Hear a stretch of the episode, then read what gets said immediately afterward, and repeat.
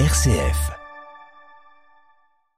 Et à 8h22, nous allons rejoindre ce matin Jean Pruvot. Bonjour Jean. Bonjour Simon. Alors Jean, cette variole du singe, nouvelle menace, mais ça vient d'où exactement Jean Pruvot, ce mot menace? Alors encore un mot, euh, Simon, dont la première attestation écrite est vraiment fort ancienne puisqu'on la retrouve dès 1800, non, dès 880, euh, certes avec une orthographe qui rappelle la prononciation initiale, manats, mais c'est déjà bel et bien, ben hélas, une, une parole ou un geste dont on se sert pour marquer à quelqu'un sa colère ou son ressentiment. L'orthographe actuelle sans le T apparaîtra en 1100 dans la chanson de Roland, le mot est donc euh, indéniablement bien implanté en langue française et de longue date. Et Jean, quand on regarde un petit peu, il doit y avoir des, origines sans doute latines à ce mot? Ben en effet, hein, au tout départ, il y a un mot du latin classique minae, au pluriel d'ailleurs, désignant euh, des saillies, euh, des d'un mur ou d'un rocher, en fait un surplomb un peu inquiétant, d'où un autre sens dérivant de cette inquiétude, un sens métaphorique, renforcé avec le latin populaire minacia, désignant donc une manifestation de violence pour indiquer à autrui l'intention de lui faire du mal.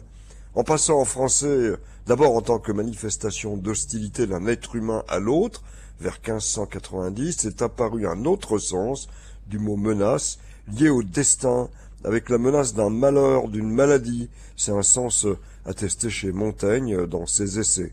En fait, dès 1571, ben, le mot fait déjà l'objet d'un article de Maurice Delaporte dans son dictionnaire d'adjectifs, qu'on peut associer donc euh, euh, à des noms, et menace s'y trouve ainsi qualifiée.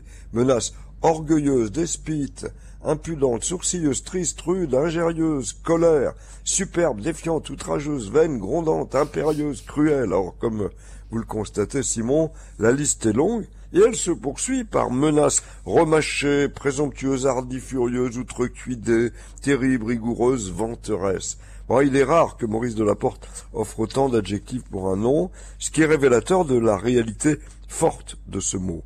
Bah, de fait, la première définition du mot menace est presque émouvante de simplicité. Menace, c'est donc, euh, déclare Richelet en 1680, dire en colère et avec quelque sorte d'injure à une personne qu'on lui fera du mal. Et pour le verbe menacer, point de quartier euh, avec cet exemple, il l'a menacé d'une grêle de coups de bâton. Bah, heureusement, l'abbé Furtière, en son dictionnaire universel, publié en 1690, se veut, lui, rassurant. Quand même. Euh, j'imagine alors Jean qui, qui nous offre un exemple plutôt apaisant.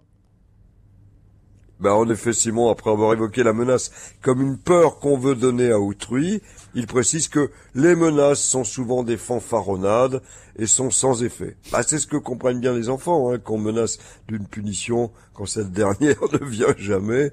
En somme, la menace d'un orage dans un ciel sans nuages. Bon, ce sont les menaces les moins dangereuses. Hein. C'est le moins que l'on puisse dire. Merci beaucoup, Jean Pruvot. On vous retrouve sans menace demain à partir de 8h22 pour examiner ensemble un nouveau mot du jour. À demain, Jean.